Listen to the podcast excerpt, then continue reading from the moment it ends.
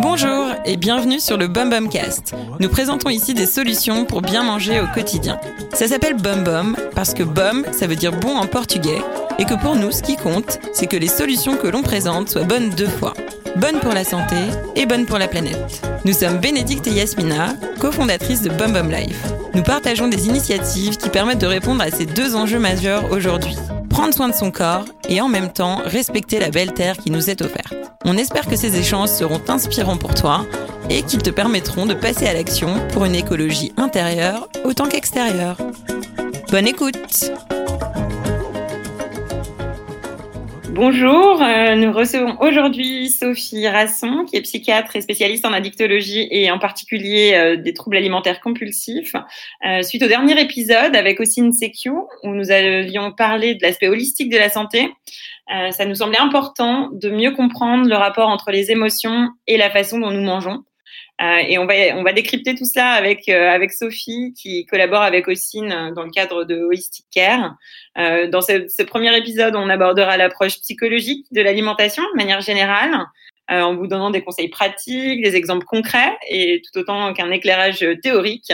Et dans le prochain épisode, on entrera davantage en détail quant aux maladies liées à l'alimentation, comme l'obésité ou l'anorexie, par exemple. Bonjour Sophie. Bonjour. Euh, Est-ce que tu pourrais commencer par te, te présenter pour démarrer, s'il te plaît? Oui, bien sûr. Alors, euh, bah, j'ai 39 ans, je suis euh, donc psychiatre euh, addictologue et je m'occupe énormément de troubles alimentaires euh, dans ma pratique. Je travaille beaucoup aussi avec l'hypnose et actuellement, je suis en formation en micronutrition. D'accord. Comment tu t'es intéressée finalement à ce, sujet euh, de l'alimentation et, du lien entre voilà traitement psychiatrique et puis alimentation? En fait, euh, c'était pas du tout mon parcours initial puisque euh, quand j'ai terminé mon internat de psychiatrie, je m'intéressais, enfin j'ai fait ma thèse dans euh, euh, la, consommation de, médicaments psychotropes. Et puis quand j'ai démarré un poste en addictologie, j'étais chargée un petit peu de cette partie-là de la partie tout ce qui était troubles alimentaires, euh, avis de, de, chirurgie bariatrique, et puis euh, la prise en charge des, des, troubles alimentaires compulsifs et de l'anorexie, anorexie, mmh. boulimie. Du coup, bah, en fait, je me suis euh, intéressée de plus en plus à ce sujet-là pour rentrer vraiment euh, dans une vision de la psychiatrie très globale, où on prend en charge en fait le patient aussi bien que son environnement et que son mode de vie finalement. Donc du coup, tu as, pu développer finalement euh, tout au long de ces années euh, ta propre pratique et ta propre vision. Euh, en quoi est-ce que ta vision aujourd'hui, elle est, innovante? Alors, innovante, je ne sais pas si on peut dire ça, mais en tout cas, effectivement, peut-être un peu originale dans le sens où je vais essayer de prendre en charge non seulement la maladie de la personne qui vient me voir, ou en tout cas ses troubles, ce dont elle se plaint, également tout son environnement, c'est-à-dire prendre en charge aussi et peut-être modifier un petit peu son mode de vie, son mode relationnel, son, sa manière d'envisager euh, la vie, la société, euh, sa famille, euh, ses relations, son travail. Et euh, du coup, pas uniquement les symptômes, mais tout ce qu'il y a autour dans sa vie quotidienne. Mmh. Et donc c'est vraiment, c'est pour ça, d'où ce mot d'approche holistique aussi, euh, qui j'imagine correspond à, à ta pratique qui correspond tout à fait à cette pratique-là, où on va sortir un peu du symptôme que nous pointe le, le, le malade, vraiment euh, prendre du recul et voir les choses de manière beaucoup plus globale, euh, beaucoup plus générale finalement, et euh, pas s'en tenir à une explication pour le symptôme, mais vraiment essayer d'avoir une vision très très large. D'accord. Et peut-être que d'ailleurs, comme en ce moment on est dans une phase de, confinement, tu peux nous expliquer aussi comment, enfin, quel est l'impact peut-être de cette situation déjà sur notre corps, notre psyché, et puis après dans un deuxième temps comment on peut, on peut mettre en place un écosystème général pour se sentir bien oui, tout à fait. Alors, le confinement, effectivement, c'est une situation qui peut être extrêmement difficile pour certains individus, euh, surtout si ça dure longtemps, surtout si on est dans l'incertitude, euh, surtout si on a des maladies euh, antérieures, surtout des maladies psychiatriques, et puis si on est aussi dans, euh, s'il manque des choses, hein. si par exemple on est dans une situation de il manque des denrées alimentaires, il manque des fournitures, etc. Mmh. Euh, on sait que au-delà de 10 jours de confinement, on commence à avoir des troubles, on peut avoir des troubles dans la population. Qu'est-ce que ça va être? Eh ben, euh, souvent, c'est de l'irritabilité, c'est de, de l'anxiété, tendance à être irritable. On peut avoir tendance parfois à se replier sur soi, à mal dormir, à se déprimer, à s'inquiéter énormément pour l'avenir. Mm. Euh, et ça devient parfois extrêmement difficile à gérer. Si jamais on a une pathologie antérieure, eh ben, il se peut tout à fait qu'on la décompense à cette occasion-là. Ça veut dire quoi décompenser? Si avant le confinement on était déprimé, ben, il se peut que la dépression, les signes dépressifs s'aggravent franchement euh, par la situation qui rend les choses difficiles. Hein. Ouais, donc c'est vraiment une voilà quelque chose qui nous euh, enfin qui exacerbe finalement euh, les pathologies peut-être un peu dormantes existantes et, et voilà c'est une phase à risque quelque part aussi. Hein. C'est une phase à risque, tout à fait. Donc c'est ce qu'on appelle un facteur de stress en fait. Hein. C'est ça nous rajoute en fait du stress, ça nous rajoute euh, difficultés. Ok. Donc ça c'est les symptômes extérieurs du coup que tu décrivais. Ça peut être de la dépression, ça peut être autre chose. Et du coup comment quels sont tes conseils toi pour euh, aborder euh, ces, ces... pour aborder cette période? En fait, euh, les conseils que je donne aux patients, c'est souvent de garder un rythme euh, dans leur quotidien, donc de se lever à heure régulière, de se préparer, de s'habiller, de prendre une douche, de, de pas pas de rester en pyjama toute la semaine dans le canapé, parce que c'est le meilleur moyen de, de, de, perdre en fait des repères euh, dont on a besoin, des repères dans la journée. Mmh. Garder aussi des projets. Euh, là, en ce moment, on est dans une période extrêmement incertaine. On est un petit peu au jour le jour et ça peut être extrêmement angoissant. En particulier, euh, pour certains sur le plan financier, sur le plan euh, de, de, de leur avenir professionnel. Euh, du coup, ça peut être vraiment une aide d'avoir un projet pour après. Pas forcément un projet professionnel, mais euh, se raccrocher à quelque chose. Ben, quand ce sera fini, je ferai telle chose, je partirai en vacances, je ferai un voyage, je ferai ci, je ferai mi.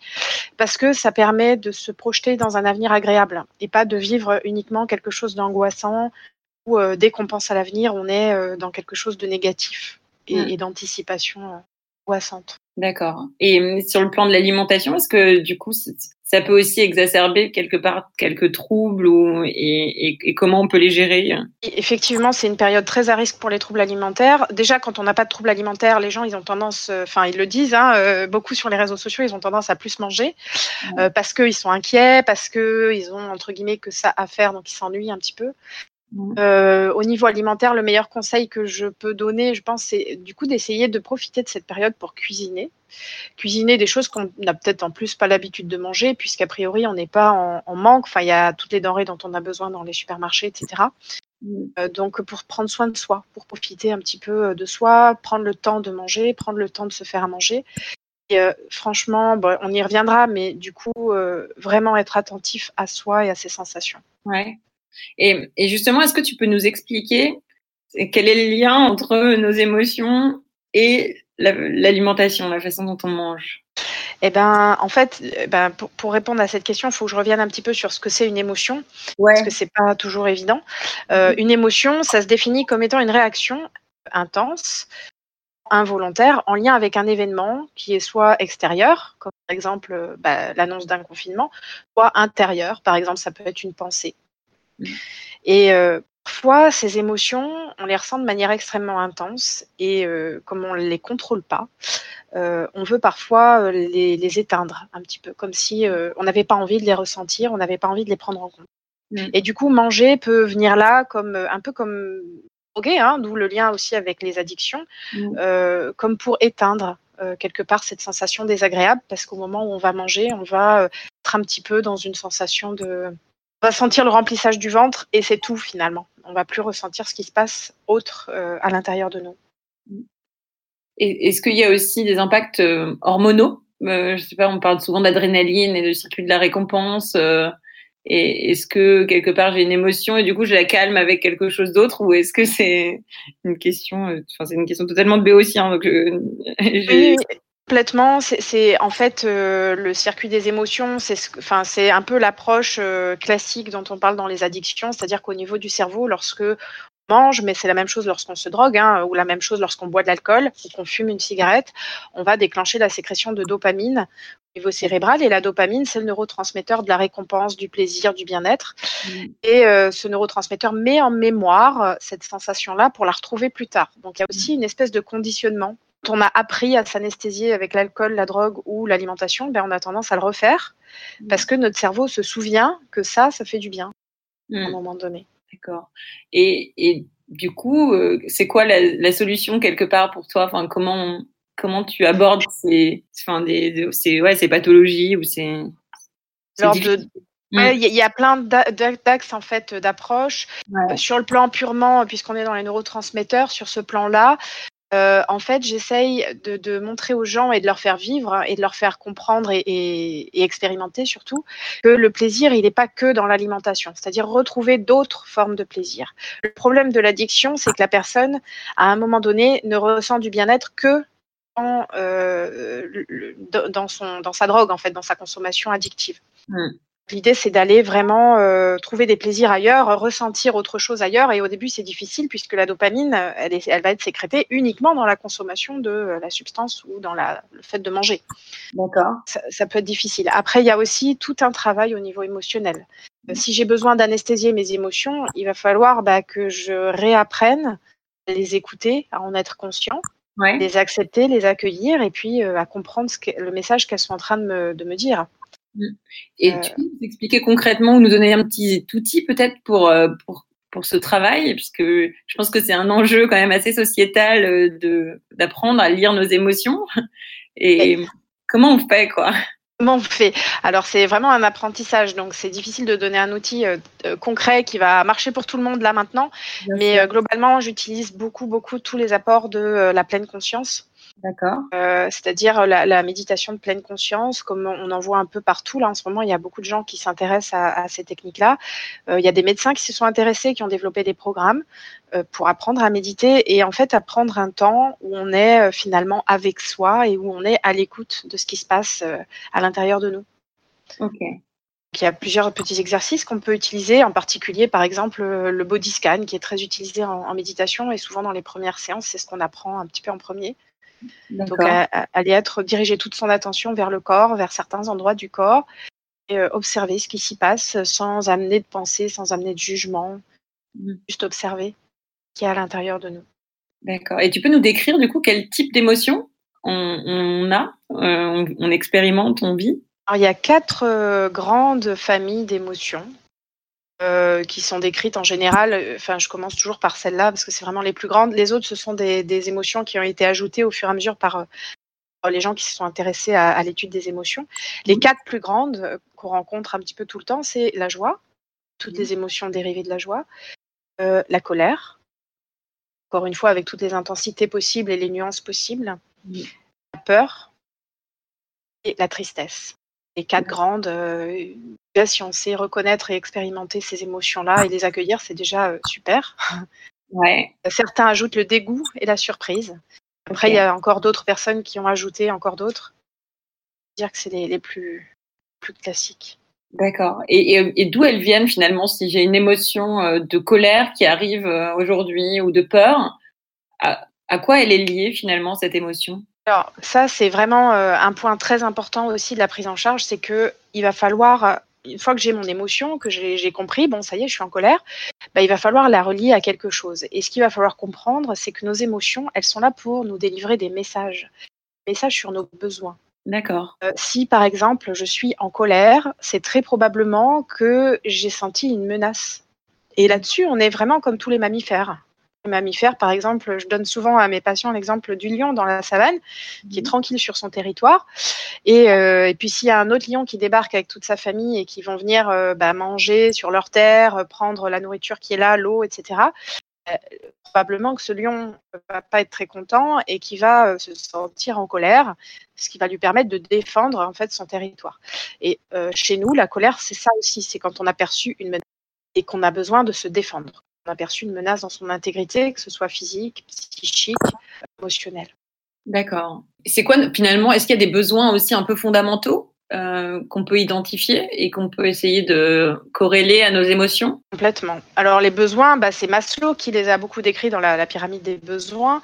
Il y a les besoins fondamentaux, les besoins physiologiques, euh, manger, dormir, euh, avoir suffisamment euh, du coup de, de, de, provision. Par exemple, je pense au confinement, là, les gens qui sont euh, très anxieux par euh, le fait de manquer, eh ben, ils vont se trouver très agressifs dans les magasins et on voit parfois ces réactions-là dans les supermarchés en ce moment. Il y, a, beaucoup aussi de incidents hein, autour de ça, parce que les gens sont anxieux et ils, vont aller se battre pour acheter le paquet de pâtes qui reste. voilà, ils vont faire des provisions, ils vont à ces besoins-là. Et puis il y a des besoins un peu plus élaborés, les besoins de, sécurité. Que, c'est vraiment ça, c'est le deuxième niveau, hein, c'est assez basique renvoie encore une fois ici au confinement, je trouve, avec la notion d'être en sécurité chez soi, d'être en sécurité matérielle, d'être en sécurité financière. Mm. Et puis, euh, il y, a, encore d'autres, il y a encore une autre couche avec tout ce qui est besoin social. Euh, une fois que les, besoins fondamentaux ont été satisfaits, on va euh, se poser la question de savoir quelle est notre place dans la famille. Est-ce qu'on est aimé? Est-ce qu'on est accepté? Mm. Est-ce qu'on a un entourage satisfaisant? Est-ce qu'on est seul? Puis après, il y a les besoins encore au-dessus qui sont la réalisation de soi, l'estime de soi, la place dans la société et, euh, et puis la, vraiment la vision de la vie. Hmm.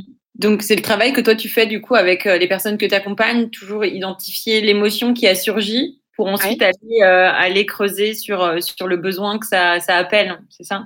Alors en fait, je ne vais pas toujours, enfin je les laisse beaucoup expérimenter par eux-mêmes. et puis je les laisse leur expérience en fait et revenir avec euh, des problèmes. Tiens, bah, j'ai expérimenté ça et je sais pas à quoi c'est dû. Et du coup, bah, là, on va aller euh, ensemble parfois creuser sur euh, OK, c'est dû à quoi, à votre avis, à quoi ça pourrait être dû. Et c'est en fait le, moment le plus efficace, c'est quand c'est la personne qui trouve elle-même ce qui lui arrive et pourquoi ça lui arrive. Je comprends. Merci. Hyper intéressant. Et, et, du coup, si on, revient un peu à, à notre sujet de l'alimentation, toi, quels sont les grands dysfonctionnements que tu constates aujourd'hui? Euh, Aujourd'hui, alors dans la société dans laquelle on vit, effectivement, on a une espèce de, bah, de conditionnement maintenant, vivre d'une certaine manière qui est extrêmement différente de nos besoins. Ouais. Euh, donc par exemple, euh, on mange très souvent par habitude. L'heure, on mange parce que la cantine elle est ouverte de 12h à 14h. On mange parce que les collègues ils vont manger à cette heure-là. on mange parce qu'il faut manger trois fois par jour. Mm peut manger également un petit peu comme on consomme, c'est-à-dire parfois euh, de manière euh, excessive euh, et puis uniquement des aliments plaisir parce qu'on a vu la publicité finalement. C'est un peu les messages de la publicité. Vous voyez un peu les publicités pour l'alimentation, c'est souvent, je sais pas, une jeune femme belle, attirante qui va manger une glace en prenant tout son temps, etc. Et on a un peu ce message que si on mange certains aliments, ben on va se sentir mieux, on va être heureux, etc toute cette question de, de, la société de consommation. Mm. Et du coup, ça nous éloigne. En fait, le principal problème, c'est que quelle que soit la façon de manger aujourd'hui, on est quand même toujours, enfin, ce que je repère tout, très souvent, c'est quand même qu'on est toujours très loin de nos besoins finalement. Mm on n'écoute plus bah, nos sensations de faim, nos sensations de satiété, et puis les besoins de notre corps qui, euh, au départ, c'est très bien ce dont on a besoin. On n'a pas besoin de, de, décider qu'on va manger euh, de la viande ou euh, des féculents aussi. Ou... Le corps sait très bien ce dont il a besoin, et on a perdu un petit peu cette écoute assez archaïque, mm. cette connaissance un petit peu de, ce dont on a besoin.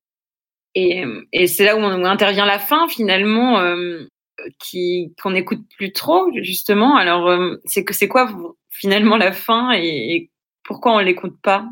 Alors oui, la faim c'est euh, une sensation nous indique en fait c'est une sensation physique euh, dans l'estomac très souvent. Hein. il y a des sensations dans l'estomac. Il y a très souvent aussi une salivation associée. Mm. permet de lubrifier d'ailleurs tout le tractus intestinal pour euh, laisser passer ensuite et mieux digérer nos aliments. Mm. Euh, et cette faim, en principe, elle n'est pas dirigée vers un aliment particulier. Donc quand on a, euh, quand on a faim juste pour du chocolat, par exemple, bah, c'est qu'on n'a pas faim en fait, c'est qu'on a envie de manger. Donc déjà, c'est pas évident à repérer hein, aujourd'hui. cette faim, elle nous indique que notre corps, il a besoin d'énergie, qu'il a besoin de manger. Mm. Et euh, quand on travaille beaucoup avec la pleine conscience, on peut décrire euh, différentes sortes de faim. Alors, on, décrit euh, par exemple la faim des yeux, on décrit la faim de l'estomac, la faim du nez, la faim de la bouche, qui sont des faims plutôt sensorielles. C'est-à-dire notre bouche, elle peut avoir envie de croquer des choses plutôt croquantes, elle peut avoir envie de sensations plutôt lactées, elle peut avoir envie de, choses molles ou de choses plus, plus, dures. Mm. le, nez aussi a une faim euh, qui peut être dirigée vers certaines odeurs, certaines épices. Euh, ça, ce sont des fins un petit peu sensorielles et c'est bien d'écouter puisqu'en fait, ça correspond souvent à des besoins euh, de nos cellules. Aussi de la faim des cellules, par exemple, quand vous avez, je sais pas, besoin de fer dans votre organisme, vous aurez peut-être plus envie de manger de la viande. Mm. si on a besoin d'iode, on aura peut-être plus envie de manger des fruits de mer, des choses comme ça. Mm. Du coup, quand on combine la sensation de faim de notre estomac aux autres sensations de, de, aux fins sensorielles, aux fins intérieures qu'on peut ressentir, eh ben, on va nourrir notre corps de la meilleure façon qui soit, en fait, en prenant plaisir à manger, en mangeant juste. D'accord. Et, et, ça, du coup, euh, comment on peut favoriser une approche euh, je, je, je, vois deux choses en tête. Il y a l'aspect éducation, peut-être d'abord pour les enfants. Comment on peut euh, les amener à avoir cette conscience de l'alimentation qui est très axée autour de leurs besoins. Et puis après, il y a l'aspect rééducation. Quand nous, on a été déconditionnés pendant de nombreuses années, comment on fait pour se re, reconnecter à nos besoins. c'est effectivement les deux aspects qu'on va euh, adresser quand euh, on propose des soins. C'est euh, déjà par rapport aux enfants et donc aux gens qui ont des enfants, ben, il faut les inviter à cuisiner, à découvrir, à être curieux, à essayer des nouveaux aliments, à croquer dedans, à, à mettre les mains dans le paquet de pâtes et voir ce que ça fait, à, ben, par exemple, cuire les pâtes de telle manière ou de telle manière et qu'est-ce que je préfère, qu'est-ce qui est meilleur. Les inviter en fait à tout ce qui est curieux et même curiosité et même jeu autour de l'alimentation. Mmh. Euh, des tests, ouais, même si manger à leur rythme, même si c'est pas euh, ce qu'on aurait fait.